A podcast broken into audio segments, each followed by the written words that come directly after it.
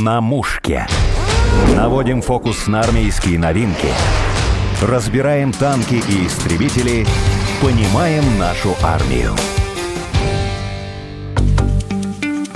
Когда идет речь о морской пехоте, говорят морпехи, невольно возникает ассоциация. Крепкие, красивые парни, недюжинной силы, которым все нипочем.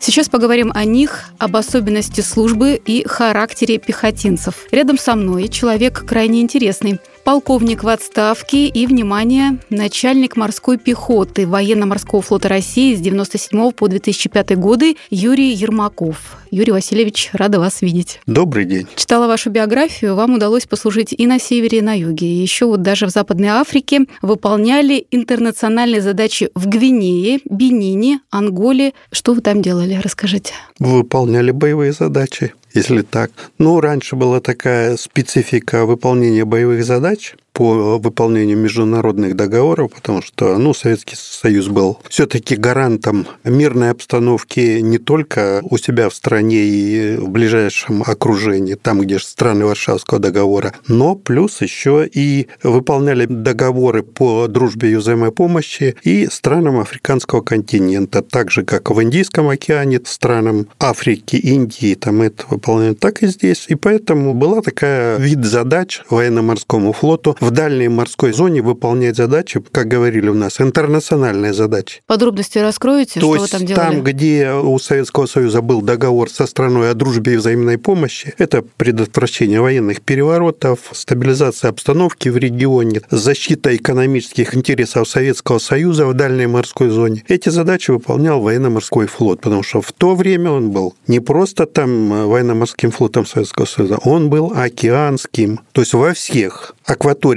Мирового океана, Тихий океан, Индийский океан, там, Северный Ледовитый, Атлантический, в любой мировой точке мира мы могли выполнять боевую задачу. То есть флоту это было под силам, потому что флот действительно был океанским. Насколько было сложно? Насколько там, вот, может быть, погода влияла, все таки условия, ну, жара или не самое сложное? не только погода. Климатические условия, они всегда накладывают какой-то отпечаток на выполнение боевой задачи. Это ж э, не то, что мы там все живем и там же выполняем задачи. Или у нас речь? кругом, да, Африка. Вот мы пришли туда и как Но будто... сказывались это... условия все таки на Естественно, они все сказывались ну, во-первых, даже переход морем три недели, из них две недели это в шторме фактически, корабль находится, и срыв техники, там, скрепление, ее нужно поймать, закрепить, потому что иначе разобьет корабль. Она все откладывается на организме, поэтому, когда приходишь туда, все равно идет адаптация, привычка, и на севере мы загрузились на корабль, уходили, снег лежал, пришли, а там днем на солнце плюс 50. В той же Гвинее в Конакри стояли, и ни дождя, ничего. Потом начался сезон дождей, особенно под утро, ночью. Дождь идет 2-3 часа, как из ведра. А где было сложнее? Гвинея, Бенин, Ангола? Может, еще где-то были в африканском регионе, не знаю, ну, какой-то стране? Тут э, тяжелее было как. Э, если мы, к примеру, в Гвинее и в Бенине задач не выполняли боевых, то в Анголе пришлось нас туда то и вызвали, перебросили, действительно, потому что назревала боевая задача. Как раз в этот момент заболел и уже был в присмертном таком состоянии президент Анголы Аустиньо Нетта. И то, что американцы провоцировали всю ситуацию там, потому что там шла фактически гражданская война. Народно-демократическое правительство, так сказать, ну, спасали наши силы. Это первая кубинская армия, которая тогда находилась, фактически вынесла основную тяжесть боев за независимость Анголы. И наши военные советники. Ну, а мы их обеспечивали. Морская пехота – это элитный род войск, известно, да? Вот это единственный способный десантироваться и с моря, и с воздуха. И из-под воды тоже. Какие задачи выполняют морские пехотинцы? Основная задача – это завоевание плацдарма для высадки основных сил десанта. Кроме того, с морской пехоты никто задачу не снимал – это оборона военно-морских баз. Конечно, это вот военный период, там, предвоенный период или после того, как выполнена задача на берегу, все равно охрана и оборона каких-то объектов флота, она все равно будет э, возложена на морскую пехоту. Юрий Васильевич, а вот нужно взять плацдарм, какое-то временной отрезок дается на вот выполнение Все зависит задач? от задачи, от объема боевых действий. Именно на задачу можно будет потратить и полчаса, и час, а можно потратить там и сутки, два, и месяц, и это. Ну, пример Великой Отечественной войны, вы все так знаете, у всех на слуху это малая земля. Сколько ее пытались плацдарм расширить, но то, что захватили, то захватили. И, естественно, бои шли не час, не два, а месяцы, и столько людей погибло. Но фактически задача десанта в полном объеме, как она предусмотрена, она ж не была выполнена. Поэтому это, так сказать, дело обстановки и дело той задачи, как десант подготовлен, как он высажен, какие погодные условия, потому что самые разные условия могут сложиться это. Юрий Васильевич, вот перед высадкой на берег, на вот взятие плацдарма важна разведка. Насколько вот этот момент э, тоже можно обговорить, насколько сложно выполнять вот этот Но разведкой занимается не только морская пехота, это сама, но и разведка флота. Прерогатива первая, скрипка, конечно, отдается им, потому что ну, есть специальные разведывательные части и даже соединения на каждом флоте, которые предварительно эту разведку они ведут. Ну, так называемые и боевые пловцы, там, и прочее, и прочее, и прочее. То есть есть отдельные бригады морского спецназа, которые вот именно упреждающую разведку ведут они. А уже разведку пункта высадки непосредственно, это уже привлечена морская пехота, разведка морской пехоты, которая может быть высажена, как я сказал, она может быть просто сплава высажена на катерах быстроходных, она может быть высажена с подводной лодки, с подводного положения, с выходом, или может быть выброжена с вертолетов парашютным способом. То есть они высадились, вместе с ними высаживается инженерно-десантное подразделение, которое обеспечивает проделывание проходов противодесантных заграждений, чтобы десант мог действительно выйти на берег. Юрий Васильевич, да, я о том, что вот подготовка к высадке, взятие плацдарма бывает сопряжена с разными рода, может быть, фактами, неучтенными или проколы какие-то бывают. Я слышала, что в один из периодов был такой опыт, когда корабль близко поставили на якорь, ночью был отлив, и тяжелое груженное судно село на мель. Как раз вот когда... Вполне. Это, то есть, не учет приливов, отливов. Все, я сам в такой ситуации несколько раз был. Выполняли задачу по разведке пунктов посадки и высадки на севере. И зашли в одну бухту. Командир не рассчитал, ну, не посмотрели карту прилива отливов, бросили на якорь, ну, типа, с утра начнем работать, на отливе померяем, на это самое. И стали близко к берегу. К утру отлив, и все, хоп она, утром встали, а корабль сползти и двинуться не может. Поэтому подождали большой воды, всплыли, выбрали якорь и выполняли эту задачу. То есть это, ну так сказать, мягко скажем, иногда бывает непрофессионализм. Юрий Васильевич, вы донской казак, верно? Да. Так, ну, про казаков, если говорят, то это люди очень горячие. Вы про себя что можете рассказать? Вы более сдержанный человек? Ну, по крайней мере, вы производите впечатление такого спокойного? Или это все таки Все зависит от внешне? обстоятельств. Иногда можно быть и подавить себя, и что-то придержать, а иногда вообще не получается. Потому что если понесет, то понесет. Был случай не раз, наверное, в вашей и тоже не работе. раз, да. Какой тип молодых людей идет в морпехи? Это склад характера должен быть определенный, или все-таки главное желание, потом уже формируется характер вот в ходе подготовки? Не только. Вы знаете, раньше в Советском Союзе был более тщательный отбор, хотя вот как бы служила интернациональная команда. Все вот, ну, у меня матросы были там и эстонцы, и литовцы, и латыши, там, и казахи, и татары, и украинцы, там, и молдаване, совершенно разные. Ну, как-то сама подготовка людей, уровень подготовки был совершенно другой. Трудились лучше, и как-то, ну, от воспитания было. Вы имеете Хотелось... в виду в советский период, да, тогда? В советский период, да, вот именно тогда как-то легче было. Дружнее, может быть, это было как-то? Во-первых, дружнее было коллектив, между собой отношения были совершенно другие. Сейчас, ну, оно все равно напряжение межнациональное, оно чувствуется. Чувствуется напряжение между теми, кто пришел с города, к примеру, и кто пришел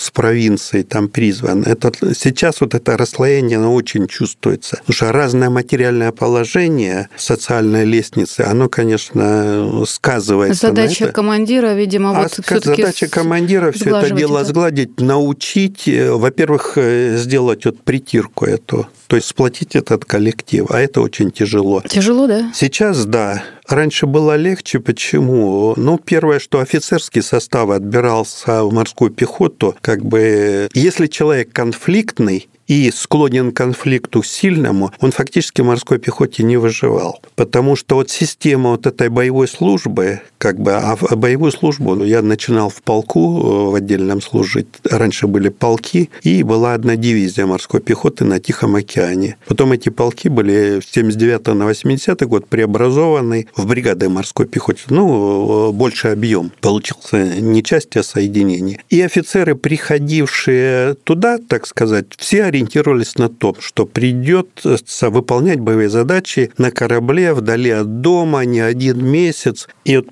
представьте себе, на корабле собрался десант, экипаж корабля, все. Если человек, то есть офицер-прапорщик не найдет общего языка в своем коллективе, но если он конфликтный это, то представьте, какая обстановка будет. Это ж не просто в коллективе и не один день. В это месяц, это замкнутое пространство. И поэтому такие люди, они как бы, ну, отслеживались на ранней стадии еще до погоды, чтобы он ни в коем случае не попал вот для выполнения боевой задачи, потому что там нет времени заниматься психологическими опытами, там нужно выполнять боевую задачу. Помимо неконфликтности, какие еще требования к морскому пехотинцу предъявляются? Там же должен Профессионализм прежде всего. Профессионализм, высокая физическая подготовка. Ну и брали тогда морскую пехоту четко было. Вот для бойцов было это, как сейчас помню, команда Б-70, она так и называлась, то есть на отбор. Это рост не ниже 175 сантиметров, нормального телосложения, то есть на все это дело обращали внимание и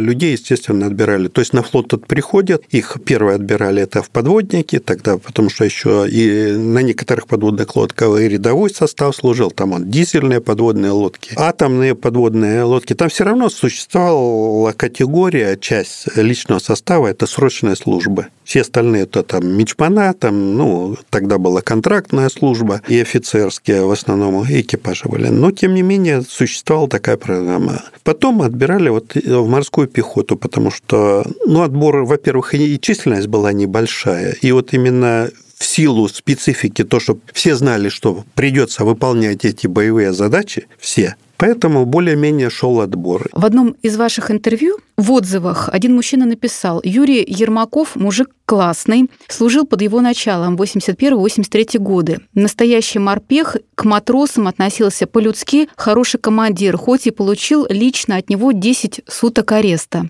от вас. У морпехов жесткая дисциплина? Жесткая. И какие наказания предусматриваются вот в случае... Матроса вот... тяжело наказать. Почему? Потому что, ну, его призвали, он уже в ограниченном пространстве, он как бы, как говорят, там, уже жизнью наказан. Если тот, кто, ну, пришел через силу, там, служить и все остальное. Поэтому матроса стараешься не наказывать. А 10 суток ареста за что ну, можно получить? Его нужно учить и все. А, ну, есть же разные люди. Ну, вот, и допустим... психологическая особенность есть человека, и все. Есть вот, э, ну, говоришь одно в силу своего характера. Приведу один пример. У меня был такой механик-водитель Захаров, сам из Новгорода, один у мамы такой. Умнейший парень, все. Но вот характер взбаламученный, вот такой. Захаров, нужно сделать вот это, вот это. Понял, понял. Поворачиваешься, даже не собирается делать. Подходишь, ты задачу понял? Да, понял, все. Вроде бы пошел. Заходишь за танк, опять ничего не делает. Шел ремонт танка, он лежит под танком и выбивает там, ну, железяку одну. Постав упор, Потому что, ну, танк подняли на домкрате, с одной стороны, и стоит и машет кувалдой. Я говорю, заденешь домкрат, а я смотрю, он ну, лежит на боку под танком все-таки почти что 20 тонн. А нога, в силу того, что он работает кувалдой, бьется, она интенсивно и по инерции попадает в гусеницу под каток. Но я так прикинул, сейчас выбьет домкрат, вот это вот 20 тонн ляжет, и вот это, от этой ноги будет лепешка. Постав упор. Ну, там нужно было просто упор поставить. Понял, понял. Отхожу, слышу, опять стучит, возвращаюсь. Сказал, постав упор. Все понял, там, ну, вроде бы затих. Отхожу метров 20, пошел дальше там э, проверять остальные работы. Слышу удар кувалды, слышу, что выбивается этот домкрат, и танк с грохотом, ну, естественно, приземляется на это. Что с ним стало? Залетаю туда, лежит под этим, нога зажата под гусеницей, под катком. Можешь вылезти? Вылазь. Он снимает сапог, вылезает оттуда, естественно, в одном сапоге все, но для меня мои ассоциации. Один сын у матери. Я ж маме потом ничего не скажу, что там, я, или она там недовоспитала, или там школа, или детский садик, все. У меня первая ассоциация. Пальцами пошевели на ноге. Ну, вот босая нога, он шевелит. Я говорю, ах ты гад. Ну и первое, что под руку попало, он понял, что тут будут бить. за нарушение техники безопасности. И он вперед собственного визга бежал за парк, пока я так и не догнал. Ну, казалось бы, там она мелочь, все остальное потом построил. Причем это же все видели, все. Ему потом объяснили по-русски, командира нельзя до бешенства доводить, потому что может и пришибить. Ну, ничего, благополучно дослужил, все, уволился сержантом. Юрий Васильевич, хотела вот что узнать. Я читала, что вы неоднократно возглавляли зарубежные делегации делегации. Видели морпехов в Великобритании, Германии, Дании, может быть, в других государствах были. Расскажите, как там с этим родом войск? Может быть, какие отличия с нашими, если сравнивать? Да, мы побывали. Я в свое время в составе делегации был первая поездка у нас была в учебный центр морской пехоты Англии. Мы там побыли. Это было в октябре 97 года. После этого мы ездили, смотрели морскую пехоту Греции. По их приглашению были в бригаде морской пехоты город Волос, такой на севере Греции там. Потом а, в штабе Объединенного командования морской пехоты США в Европе вот были. По крайней мере, хоть посмотрели, как дело, ну, идет управление морской пехоты на а, оперативно-стратегическом уровне. Есть моменты, которые понравились, есть моменты, которым можно было поучиться, а есть моменты там в той же Греции, ну, там тяжело что-то почерпнуть, потому что они пытаются делать только по лекалам а, Соединенных Штатов, потому что все офицеры фактически учились там, но учитывая то, что мы были до этого в Англии, то есть посмотрели английская морская пехота, некоторые моменты такие, которые можно было поучиться, особенно Например, чему? психологическая адаптация военнослужащих там, к боевым действиям, там, после ранений, у них ну, великолепные программы такие, которые есть, очень полезные элементы в боевой подготовке которые можно было перенять. А зарубежные, допустим, представители вот морской пехоты, они у российских э, специалистов чему, может быть, могли бы научиться? Это вот э, совместное учение, те, которые проводились там с американской морской пехотой, там с поляками проводили, совместное там со шведами, в каких-то вот совместные тогда учения, типа Балтопса на Балтике, вот они на Тихом океане и в районе Окинава, и в районе Гавайских островов, то есть совместный десант или корабль с десантом приходил во Владивосток, и там совместные учения были на полигоне совместно морской пехоты, или где-то за границей. То есть, ну, разная техника, разный уровень подготовки, но, тем не менее, это очень интересно, так сказать, ну, почерпнуть опыт, потому что помимо того, что разная подготовка, разные десантно-высадочные средства, даже разный класс кораблей. Если у нас любой десантный корабль, те, которые сейчас до сих пор на вооружении стоит там 775 проект или 171 проект. Ну, у нас есть специфика, что у нас фактически, ну, аппарель для высадки, с которой открывается ворота, опускается аппарель, и с этой аппарели техника сходит в воду. Или подходит он к берегу, утыкается, аппарель выкладывается на упор, и техника выходит на, на берег. То на американских кораблях эта аппарель чуть ли не в два раза шире, чем у нас. Был случай на Тихом океане, это был 99-й, по-моему, год или 98-й, совместное учение, пришел десантный корабль с десантом. В один из дней запланировали тренировка по погрузке и выгрузке на наши корабли и на американские. Угу. Он стоял на рейде, недалеко от берега корабль наш там на этот, на этот, типа, американцы будут подходить. Мы говорим, нет, давайте так вот, пусть он там стоит, откроет аппарели, и все, ну, мы будем все эти э, манипуляции обсудим, там все. Все, выпустили эвакоспасательную группу на плав, там плавающий транспортер, там с водолазами, со всем положенным. Подразделение в воду плюх и пошло. А не предупредили, задачу командиру не поставили, что ну нужно, прежде чем согласовать все это дело, прежде чем грузиться, нет, ему поставили задачу. Тренировка на неамериканский корабль. Вот он с берега плюх, подразделение за ним подходит, аппарель открыт, они сходу бах, и в американский корабль все зашли. американцы. Наши к американцам, да? Наши к американцам, без всякой подготовки, без ничего. Они говорят, так и что, говорит, там ворота такие, больше, чем на футбольном поле. Что не зайти, говорит. У легкой там тренироваться даже не американцы надо. Американцы как отреагировали? Американцы были в шоке, потому что они на это тренируются, и это, они говорят, так как же это? И когда они попытались на наш корабль, ну, фактически с первого раза они вообще не смогли. Мы не говорим уже о том, что там в составе подразделения зайти, это там столько потом было потрачено усилий, они попотели, покраснели, ну, сказали, да, у вас тяжело. Юрий Васильевич, расскажите интересный случай из вашей службы. Вот мы когда ушли на боевую службу в поход, ну и набрали роту, большую часть взяли, это те, которые пришли с учебного подразделения сухопутных войск. Люди, так сказать, мы их не совсем чисто физические их данные знали, и вот пришли туда, что первое, начинаем с истоков проверять физические данные, проверяем по нормативу физо, то, то, то, то. И у меня механик-водитель такой был, Вася Шокарев, из Ялты,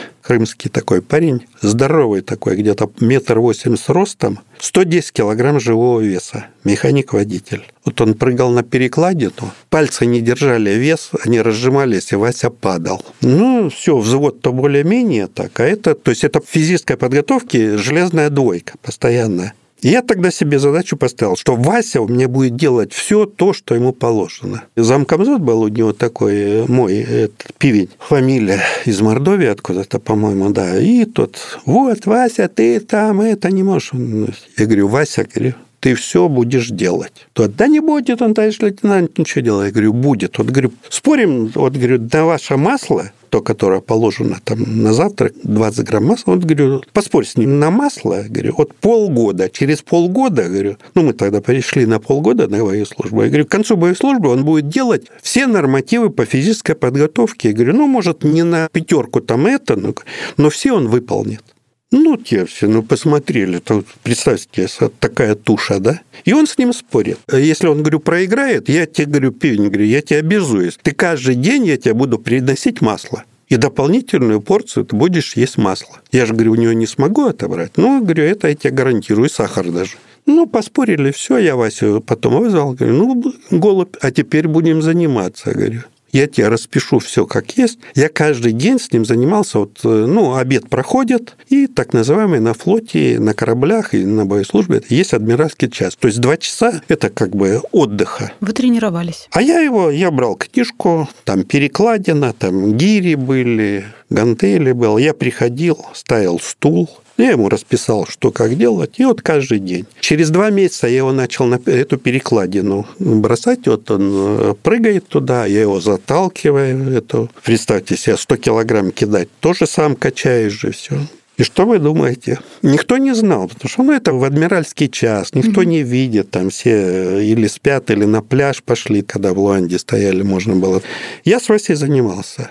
Через три месяца он начал делать один, там два раза делать. Все, я говорю, Вася, молчи. Через полгода этот человек сделал норму, а тогда было не подтягивание основной нормы, а физической подготовки ориентировано, а назывался так подъем переворотом на перекладе не нужно. Но это намного сложнее, чем подтягивание. Нормативно отлично, ну, должен быть там, по-моему, 15 или 16 раз. В общем, через полгода Вася делал 12 или 13 раз. К концу боевой службы и все. Этот молодой человек стал ну, во-первых, вес Постройнел. потерял. У него было уже меньше 80 килограмм. У него так никто не обращал внимания, но когда это все дело на гладах, Пос, как говорят. Постройнел глаз. значительно, да? У него плечи, у него талия, у него мышцы. Так самое главное, когда через полгода я напомнил, идет построение на обед, ну, я построил, а я был, по-моему, а, дежурный по десанту. Я говорю, так, пивень, говорю, насчет масла спорил? Спорил. Вася, будешь давать зачет. Ну, Вася морально настроен, и все. А там построение перед надстройкой на десантном корабле, это крышка третьего твиндека, и все. И там перекладина стоит. С одной стороны и с другой стороны. Я говорю, Вася, к снаряду. Вася прыгает, все. Представь себе, десант стоит с полтысячи человек, э, экипаж корабля стоит, все. Вася прыгает и начинает делать подъем переворотом.